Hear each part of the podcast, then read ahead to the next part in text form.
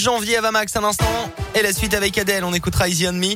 La minute écho de Jean-Baptiste Giraud euh, débarque également et on parlera couscous, euh, Colin Code. Bonjour. Ah, j'aime beaucoup le couscous. Bonjour Alexis, bonjour à tous. C'est pas forcément l'heure d'en manger, c'est plutôt l'heure du, du Ouais, petit-déj, ouais. voilà. Euh, surtout que c'est bien lourd le couscous, mais d'abord l'actu, voici le journal.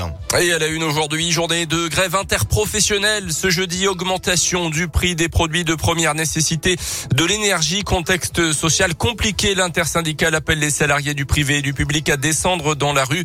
Les revendications concernent principalement l'emploi, les conditions de travail et surtout les augmentations de salaire qui ne viennent toujours pas.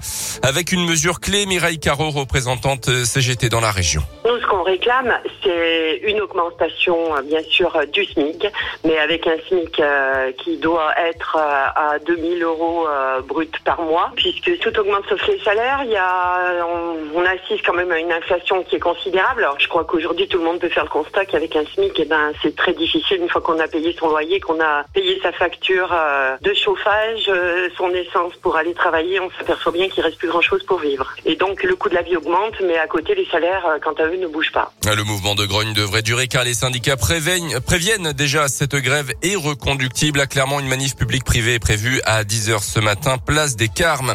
Sept ans de prison prononcés hier contre le principal accusé d'une agression mortelle à Vichy fin 2018. Peine prononcée par la cour d'assises de l'Allier qui jugeait trois individus suspectés donc de s'en être violemment pris un étudiant de 26 ans pour un motif futile alors que la victime venait de traverser la rue juste devant le véhicule des suspects. Le ton serait très vite monté. Un jeune homme d'une vingtaine d'années était accusé d'avoir porté le coup fatal.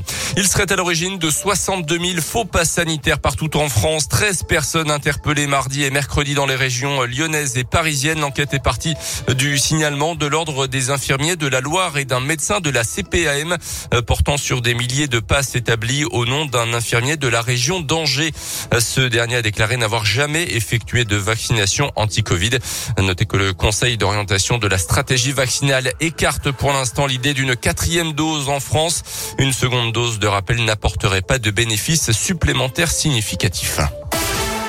Dans le reste de l'actu, la baisse spectaculaire du nombre de chômeurs de catégorie A en France. L'an dernier, 479 600 personnes ont retrouvé un emploi en 2021, soit une baisse de 12% du nombre de personnes inscrites à Pôle emploi et n'exerçant aucune activité.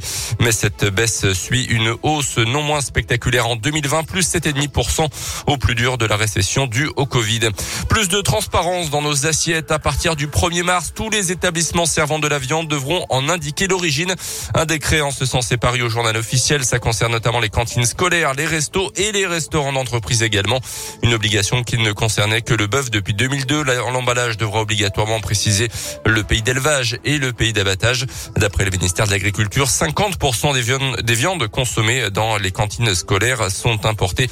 C'est le cas de 60% des volailles en restauration collective. Les sports, les Bleus du hand qualifiés de justesse hier soir pour le demi-finale de l'Euro. Victoire 30 à 29 contre le Danemark. Les Bleus champions olympiques l'été dernier affronteront la Suède demain soir. Et puis Guillaume Cizeron et Gabriela Papadakis ne seront finalement pas les porte-drapeaux de la délégation française aux Jeux olympiques d'hiver qui débutent le 4 février à Pékin. C'est le freestyler Kevin Roland et la skieuse Tessa Worley qui ont été désignés hier soir. Merci beaucoup, euh, Colin. Les Jeux Olympiques d'hiver dans quelques jours. Alors j'ai vu les, les Arrive très pistes vite. euh, là-bas. Il n'y a pas de neige du tout, hein. Ah non, mais il y a Ah, que de la neige sur la piste. Que de la Voilà. neige de culture. Ah, vous avez vu la photo Ah oui, vous aussi. Incroyable. Ouais, Ouais, incroyable. Il y en a encore moins que chez nous à Superbest, quoi.